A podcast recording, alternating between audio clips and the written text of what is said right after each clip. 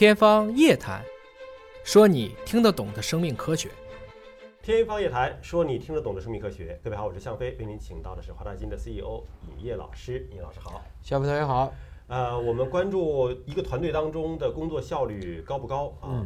竟然有科学家开始研究说，跟这个团队里边的女性同胞的比例有关系啊。所以说女同事越多，好像大家智商显得就更高一点。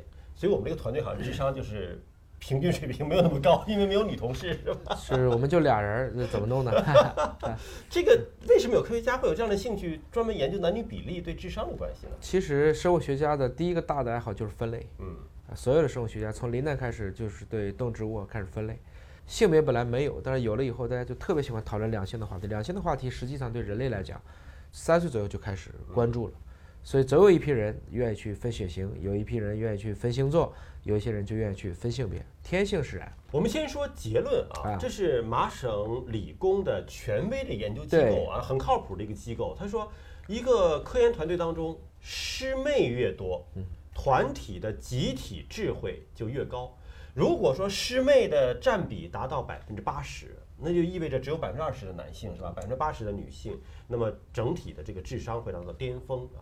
有什么样的实验模型可以做出这样的研究？我觉得这怎么有点像算命的感觉？对，其实师妹这是个开玩笑的意思了，它就是讲女性的比例。嗯，那么其实就是两组人分类，根据不同的比例，然后玩一个类似于比如说大富翁吧这样的游戏，是一个经济学的游戏。嗯，然后就看分儿高还是低，通过这样一个方式。其实是更多的是个关联关系了，然后再给出一些可能的解释来判断到底是不是符合上述的这样一个结论。就是实验模型的设计其实是要把一个跟智商相关的游戏植入进去的，对，通过那个游戏来评估。团队的智商的水平是怎么样？然后通过人的这个比例的不断的变化，去对比这个数据，对，差不多就这个意思。那这个跟我们的现实生活会有指导意义吗？它这个里面呢，其实我们以前在做这个，你应该知道的，就是在做新闻传播学的时候讲叫乌合之众。嗯，就是说人在群体当中，往往个人的智力没有用。嗯，就像真理往往掌握在少数人手里，他这也看出来了，不是说这个团队里面，比如说有几个天才。啊，这几个天才所在的团队表现的就更好，并没有啊。第二个呢，大家以为，比如说平均智商比较高的是这个男性，这个分会高，结果一看也不是，也不是，也不是。倒是女性的这个比例开始超过百分之二十，团队的这个得分就越来越高了。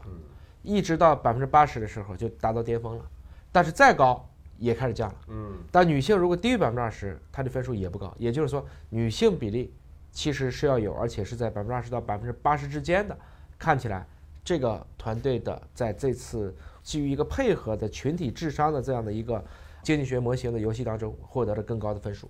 而且它验证了一个古老的一个说法啊，一个古老说法说，一个群体的智商的高低，并不由这个群体当中智商最高的那个人决定，一定是对吧？对，就是他通过这个实验数据的模型验证了这句话。嗯。就是你最高的那个人，他飞行能力再强，不一定能够带起一窝笨蛋。就就是《三国演义》的时候，诸葛亮最强，然而蜀国被灭了，就是这种事情太多了，还是不一样的。对。但咱们分析分析背后的原因啊，为什么说女性比例在百分之二十到百分之八十期间的时候，我们显著看到了一个群体智商的显著提升，是因为？这种性别的刺激吗？还是什么？这个性别的刺激背后依然有它的物质基础。我们也都知道，这个男性一般在评论一个事情的时候，绝大部分是理性脑，嗯，就是讲逻辑，嗯，我要跟你讲道理，对吧？我们经常说这个男性女性吵架，女性最后吵不到了，女性最后来一句，嗯，你为什么凶我？我不跟你吵逻辑，我跟你讲情感啊，我跟你讲情感。女性的表达一般是属于情绪化的表达，对，她强调的是共情，嗯。